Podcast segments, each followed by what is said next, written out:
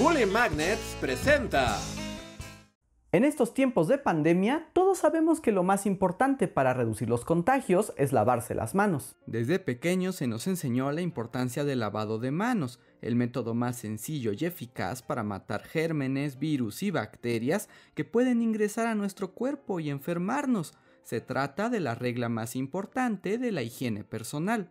Pero, por más natural que nos parezca ahora, el lavado de manos no ha existido siempre. ¡Qué escándalo! ¡Y qué asco! No me malentiendan, por supuesto que el ser humano se ha lavado durante milenios, pero el lavado de manos como un procedimiento del cuidado de la salud es relativamente novedoso y sus orígenes se remontan al siglo XIX. El siglo XIX, ese periodo de grandes innovaciones, espíritus creadores, sombreros de copa e imperios coloniales, es también el siglo del apogeo de la ciencia y del nacimiento de la medicina como la conocemos ahora.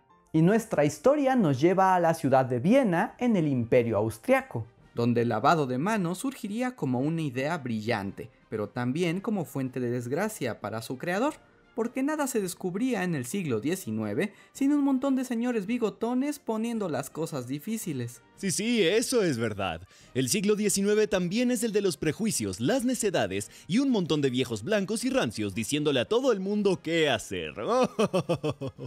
en 1846, el joven doctor Ignaz Semmelweis ingresó en el Hospital General de Viena, el más grande y reconocido en el mundo. Semmelweis era un médico obstetra, es decir, especializado en la atención a las mujeres durante el embarazo y el trabajo de parto. Era una especialidad médica necesaria y novedosa, pero lo que Ignaz descubrió en el hospital lo dejó sorprendido. Por las barbas de Francisco José, aquí las mujeres se mueren a montones. En el hospital existían dos salas de parto, una atendida por médicos y estudiantes, y otra por parteras. La mortandad en la de las parteras era de apenas el 2%, pero en el pabellón de los doctores era del 18%. Las mujeres del pabellón de los médicos solían contraer una fuerte fiebre conocida como fiebre puerperal, que básicamente afectaba a todo el organismo y causaba una muerte rápida, pero nadie comprendía su origen, aunque había algunas teorías. Seguro es por la mala ventilación del pabellón.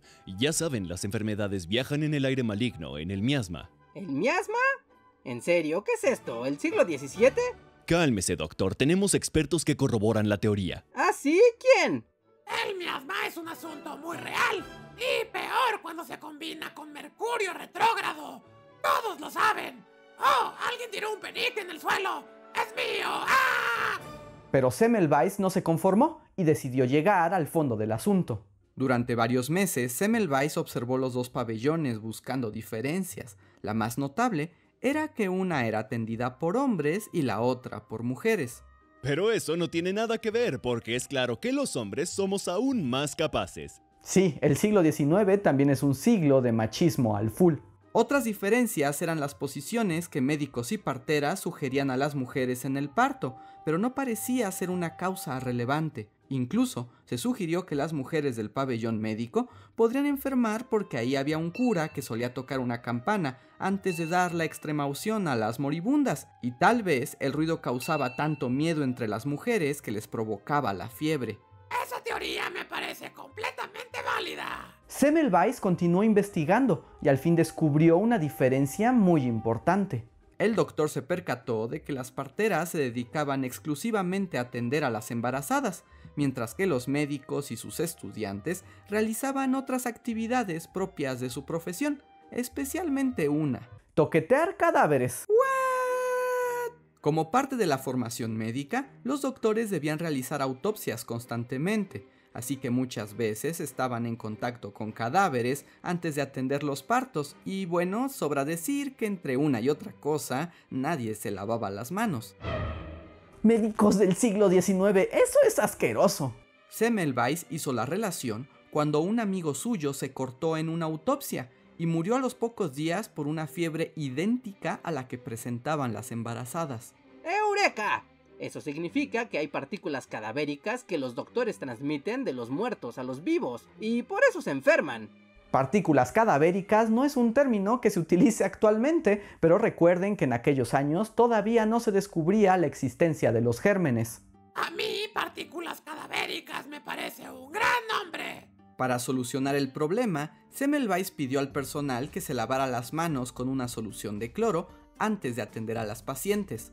En apenas un par de días redujo la mortandad al 2% y cuando además aplicó la solución al instrumental, la tasa bajó al 1%. Porque la esterilización tampoco es muy del siglo XIX.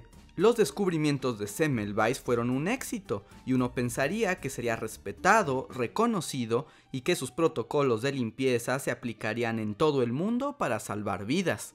Pero no, no en el siglo XIX. Los resultados de Semmelweis causaron indignación entre sus colegas, se sintieron directamente atacados y el hecho de que se les señalara a ellos y a sus prácticas como culpables de la enfermedad les pareció ofensivo. ¡Tonterías! Nosotros somos caballeros y nuestras manos están limpias. Es un ultraje que nos culpe. La fiebre puerperal tiene su único origen en el desequilibrio de los humores y el miasma. ¡Y en los duendecillos! ¿Y los Estas ideas de la higiene son ridículas, ridículas. En 1849, Semmelweis fue despedido del hospital y rechazado por sus colegas. Se le tachó de traidor al gremio y sus ideas fueron ignoradas. El doctor volvió a su natal Hungría y ejerció su profesión en solitario, enfermo de vergüenza y frustración. Publicó sus ideas y acusó a los médicos de asesinos. El odio que sentía por sus colegas era tan grande que algunos historiadores piensan que eso fue lo que le impidió comunicar mejor su idea. Pero bueno, ¿quién puede culparlo? Semmelweis no podía creer que los médicos pusieran su orgullo por encima de su responsabilidad. Le parecía absurdo que se negaran a lavarse las manos solo por no doblegarse, aunque cientos de vidas estuvieran en juego. El estado mental de Semmelweis se fue deteriorando a causa del estrés y en 1865 fue ingresado a un hospital psiquiátrico. Semmelweis murió ese mismo año a causa de una infección provocada por una herida en su mano. Algunos dicen que él mismo se la hizo para demostrar su teoría, otros piensan que le fue causada después de recibir una golpiza por parte de los guardias del manicomio. En el siglo XIX también pensábamos que las enfermedades mentales se curaban a golpes.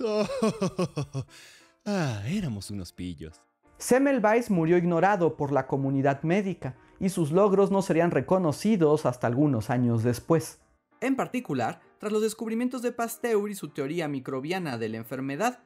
De hecho, Pasteur dio una conferencia en la que reconocía los descubrimientos de Semmelweis.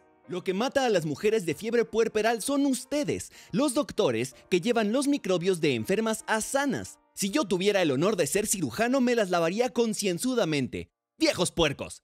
Las ideas de Semmelweis fueron aceptadas poco a poco en Inglaterra, Alemania y después el resto del mundo. Actualmente se le reconoce como pionero de la antisepsia y sus procedimientos higiénicos como el lavado regular y sistemático de manos son la norma en todo el planeta.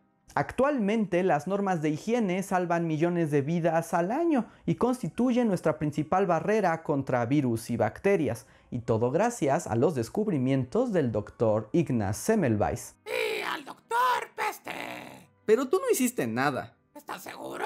Sí, ¡Me descubrieron! ¡Ah! Espero que hayan disfrutado esta historia y aprendido algo nuevo. ¿Ustedes qué piensan del destino del Dr. Semmelweis? Bueno, pónganlo en los comentarios. Si les gustó el video, no olviden darle like, comentar, compartirlo y sobre todo suscribirse. Con su suscripción se aseguran de que Bully Magnets continúe. Y si quieren ir un paso más allá, recuerden que pueden apoyarnos desde nuestra página de Patreon. Con un pequeño donativo al mes, se aseguran de que este proyecto continúe. Eso es todo por el momento. Yo soy Andrés y nos vemos para la próxima.